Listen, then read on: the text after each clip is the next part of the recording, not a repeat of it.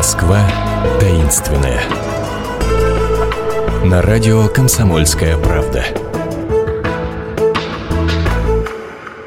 Здравствуйте, это «Москва таинственная», у микрофона Наталья Андреасин. И сегодня хочется предложить вам прогуляться по Москве, а, по ее кольцам.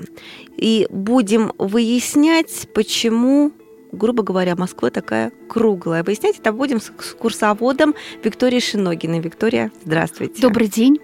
А если вспомнить самое начало, когда э, Кремль только-только обосновывался, ведь он был треугольной формы. Каким образом Москва приобретает свою кольцеобразную форму? Почему она становится круглой?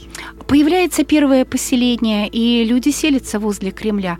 Так появляется первое кольцо Китайгородское. Есть несколько версий, почему эта часть города получила такое название. Мне нравится то, которое я узнала в детстве. Ну, обычно на этот вопрос отвечают, что, конечно, потому что китайцы где-то тут ошивались. Нет, нет, ну что вы, в 12 веке о китайцах в Москве не слышали. И у Натальи Кончаловской в книге «Наша древняя столица» написано, так когда-то назывался плетень, который находился на рву Красной площади. Кита? Да, да, угу. кита, да, самая настоящая кита вот такой был плетень. А второе кольцо, которое в старину получило... То есть вот это вот первое кольцо, которое у нас преображается потом в бульварное?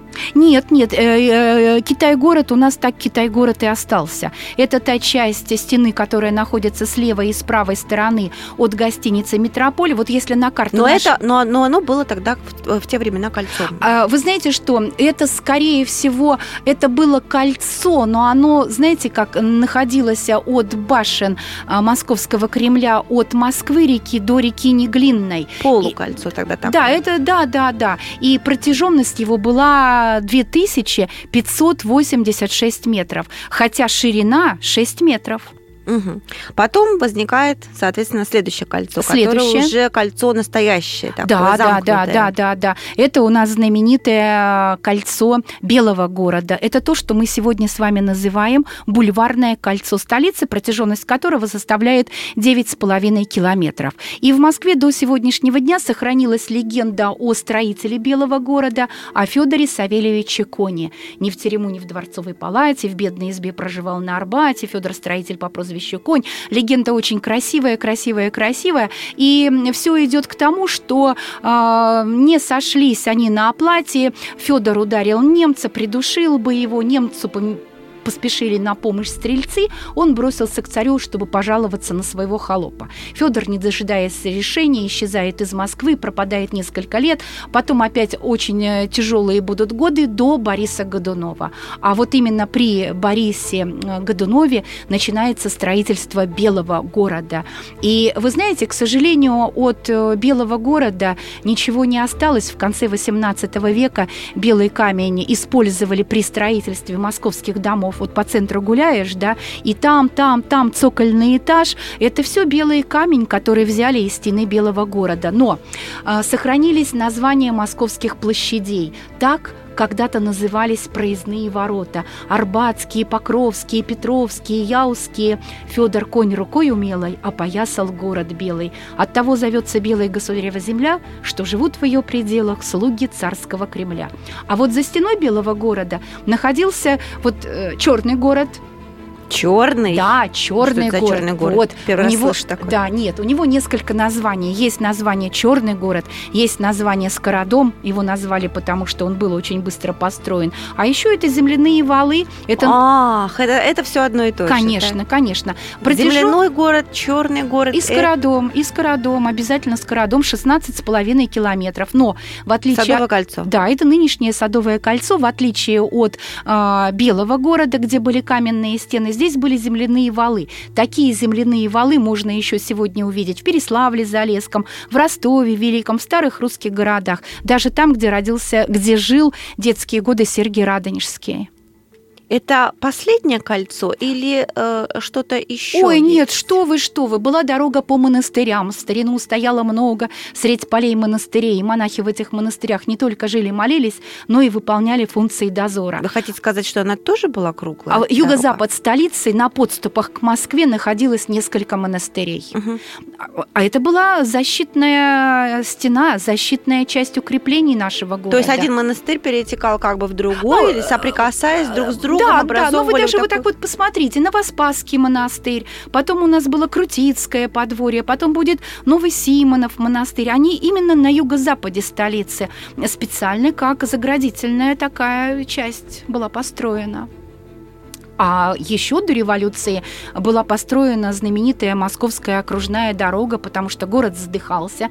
А в городе было на тот момент около 60 тысяч извозчиков. Это было очень тяжело для Москвы. Было принято решение а, построить Московскую окружную дорогу. Она не только перевозила груз, но это еще был и пассажиропоток. Правда, потом стоимость поднялась, ею перестали пользоваться, но в 60-е годы прошлого века к этому вопросу вернулись, и тот, кто из вас часто часто бывает на станции метро Ленинский проспект, наверное, обратили внимание, что есть такой, а, ну там такие ступенчики, как бы выход-переход и ленточка всегда висит, мы им не пользуемся. То есть его сделали как раз к одной из э, станций на Московской окружной дороге. А в скором времени мы начнем пользоваться Московской окружной да, дорогой. Да, да, да, да, нам вот-вот ее обещают. Да, и вы знаете... Кроме того, что это будет полезно, э, что-то мы сможем такое к этому увидеть? Да, мы обязательно увидим. Мы увидим несколько павильонов дореволюционных, и несколько из них были построены по проекту Вячеслава Константиновича Алтаржевского.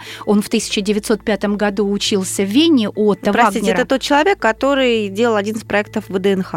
Главный первый Главный. проект, да, это именно работа Алтаржевского. А в 1905 году в связи с революционными мятежами все высшие учебные города, заведения города были закрыты, и у кого была возможность, уехали учиться в другие страны. Алтаржевский целый год учился в Вене, Отто Вагнера. И тогда он, наверное, увидел те первые павильоны, да, которые были построены в Вене, ведь видно, это на самом деле абсолютно современный город – это работа в большей степени Вагнера, поэтому такой необыкновенно красивый центр. И потом вот эти То есть павильоны... вот эта вся идея павильонов, которая воплощена в, Вене, в, а... на, на ВДНХ, да? То есть это нет, нет, нет, а, оттуда павильоны тоже? немножечко нет, другие. Это другие павильоны Это другие, увидим. да. Угу. У нас все-таки на ВДНХ это были другие павильоны, это другой стиль в архитектуре. А здесь э, именно те, На которые... Московской окружной дороге, то, да, что да, откроется, так да, сказать, это как взору. венские павильоны, вот те, которые два из нескольких работ э, сохранились.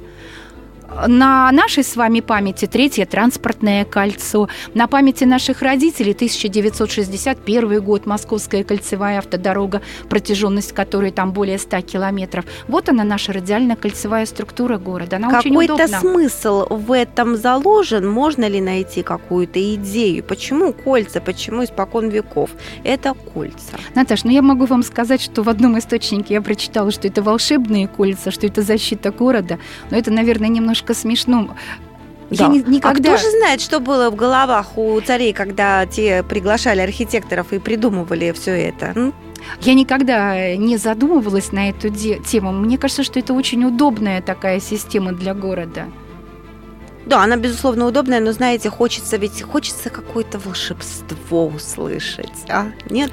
Наташа. Нету, нету у нас в исторических архивах, архивах Нет, есть несколько волшебства. легенд, э, все они о наших кольцах написаны в книге Натальи Кончаловской. Вы знаете, э, если можно, хотя бы одну секунду, начало этой книги. Мой друг, кто бы ты ни был, ленинградец или москвич, или из Мурманска ты прибыл, или с Волги, Костромич, может, вырос ты в станице, любишь Дона берега, но Москва Москва тебе столица бесконечно дорога. Узнаешь про этот город с самых первых детских дней. Древний Кремль тебе так дорог, сердце Родины твоей и так далее. Читайте, узнавайте, и, может быть, в этой книге вы найдете ответ на тот вопрос, который вы мне задали по поводу колец. Я Ну, не знаю. Прям скажем, там очень много ответов на самые разные вопросы. А вот э, Виктория, моя гостья, она только что прорекламировала, э, сама об этом не зная, э, библиотеку «Комсомольской правды», которую мы издаем. Дело в том, что книжку э, Натальи Кончаловской «Наша древняя столица» мы ее как раз переиздали совсем недавно, и, а вы можете ее купить в наших магазинах «Комсомольской правды». Расшифровку наших экскурсий можете почитать у нас на сайте в разделе «История современности». Ну, а если хотите ножками пойти и все увидеть э, и услышать сами, записывайтесь на экскурсии а, экскурсионного проекта «Москва шаг за шагом» и узнавайте Москву и наслаждайтесь ею пожалуйста. Ну, а мы с вами встретимся через неделю и отправимся на какую-нибудь еще экскурсию. Счастливо! Москва таинственная. На радио «Комсомольская правда».